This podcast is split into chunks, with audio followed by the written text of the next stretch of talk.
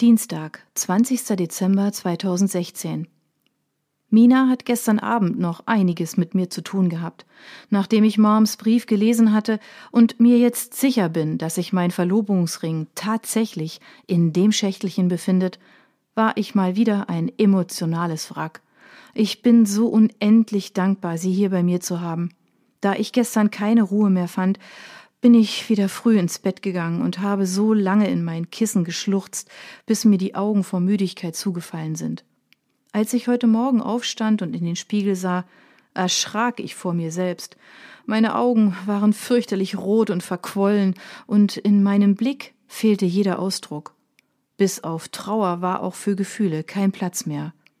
Ich ging ins Bad und klatschte mir mehrmals eiskaltes Wasser ins Gesicht, aber es brachte nicht besonders viel.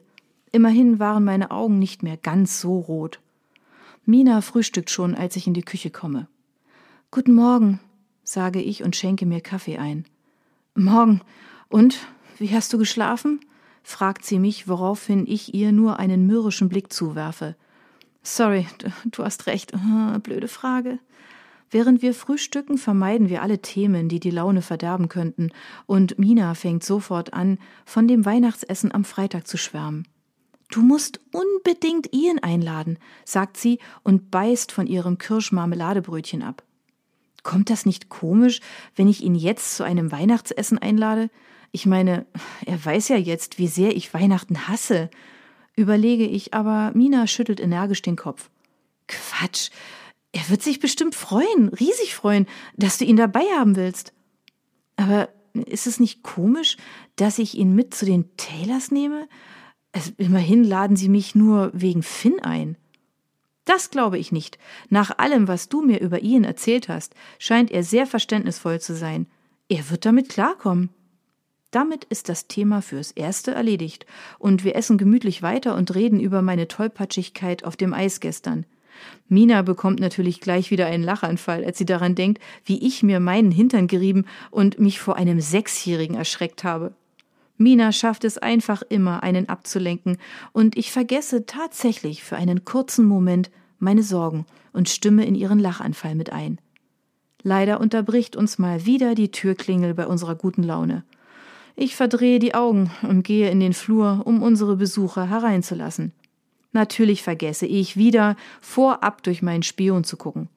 Ich dachte wirklich, mich könnte nichts mehr schocken, aber beim Anblick der beiden Polizisten, die mir nur allzu vertraut vorkommen, dreht sich mir sofort der Magen um. Guten Morgen, Miss Park. Es tut mir leid, dass wir Sie so früh schon stören müssen, aber wir sollten uns kurz unterhalten. Dürfen wir vielleicht reinkommen? sagt der jüngere der beiden, aber im Gegensatz zu letztem Jahr ist er heute viel sicherer. Guten Morgen, natürlich, antworte ich etwas perplex und halte den beiden die Tür auf.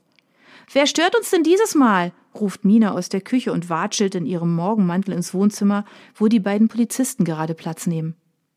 Oh, sagt sie, als sie die beiden sieht. Oh, ich verzieh mich dann mal in mein Zimmer. Schönen Tag noch, sagt sie und nickt den beiden Polizisten kurz zu. Worum geht es denn? Frage ich so normal wie möglich, als Mina in ihrem Zimmer verschwunden ist. Dabei versuche ich, den Gedanken, dass die beiden mich letztes Mal in einem schrecklichen, emotionalen Zustand vorfanden, beiseite zu schieben. Obwohl es jetzt beinahe ein Jahr her ist, erinnere ich mich noch ganz genau daran, wie es war, als Sie hier waren. Dieselbe Gänsehaut und Unsicherheit überkommt mich, mein Magen rebelliert und meine Knie werden so weich, dass ich befürchte, jeden Moment umzufallen. Es geht um den Unfall von Finn Noble vor einem Jahr.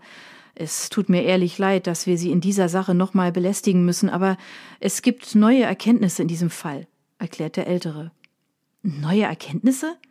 Ja, Miss, der mutmaßliche Täter hat sich gestern gestellt. Die beiden wollen offenbar abwarten, wie ich darauf reagiere, aber ich schlucke nur und warte ab, bis die beiden weitersprechen.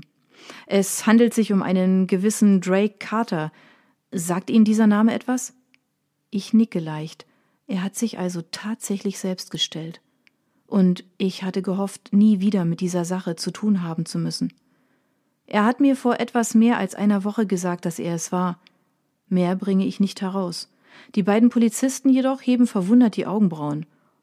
Vor mehr als einer Woche? Wieso haben Sie uns das nicht gemeldet? Sie hätten ihn längst anzeigen können, sagt der Jüngere. Ich weiß, und ich habe lange darüber nachgedacht, aber ich wollte das nicht noch einmal durchmachen, gestehe ich den beiden. Da ich Angst habe, dass sie mich in dieser Sache nicht verstehen, senke ich den Kopf und spüre Hitze in mir aufsteigen. Bestimmt bin ich wieder knallrot.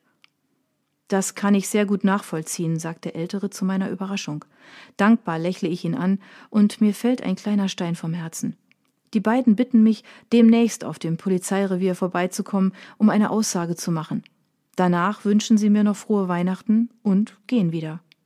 Mina stürmt natürlich sofort aus ihrem Zimmer, als sie hört, wie die Eingangstür zufällt und will wissen, was die Polizei hier gesucht hat.